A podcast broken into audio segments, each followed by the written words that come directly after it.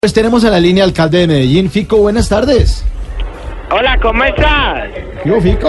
Estamos trabajando duro por Medellín. Ah, qué bueno, hombre. Aquí estoy viajando en uno de los nuevos buses eléctricos que tenemos en Medellín. Así de chapito y todo, muy bonito, vea. Mire, eh, me imagino que está viajando para tener más acercamiento con la gente. No, es que tenía pico y placa y en taxi no cabía con todos los escoltas. Ah, no, Sí, mi- mor- morboso, ¿cómo estás? Uy, sí. Ya te vas de recortarme el guineo. Te lo agradezco mucho, ven con Dios. Bueno, sí. Aló. Mire, alcalde, es que lo llamábamos pa- para preguntarle sobre el decreto que firmó el presidente Duque ayer para permitir el decomiso de la dosis mínima. ¿U- ¿Usted apoya eso?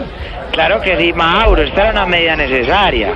Por ejemplo, hace un par de días estuve con Juanes recorriendo las calles de Moravia Ujú. y cuando pasamos por un parque vimos dos marihuaneros ahí pegados de un varillo.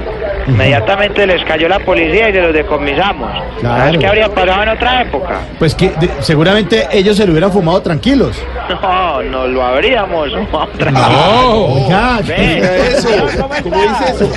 Muy- Muy, muy enojado con lo de la dosis mínima. Tomalo por el lado bueno. Deja de consumir eso. Felicito. Muy buenos tus personajes del guerrillero y barbarito. Seguí así. Hombre. Venga, eh, Rico, eh, estamos hablando de Juanes, eh, que lo vamos a tener aquí en un, en un ratico en el programa. ¿En serio? Sí, señor. Qué coincidencia, ve. Aquí se acaba de subir al bus. Un tipo tiene un poquito como de chuchita y me acordé de Juanes. Así, un- o sea, un, un tipo con, con arti- o sea, un, ar- un artista con guitarra, me imagino. No, no, estaba- es que tiene la camisa negra y no olor a difunto, en serio.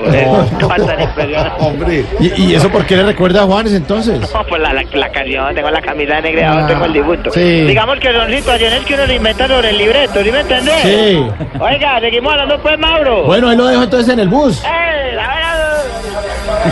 Hasta luego. que va llegando tarde a casa.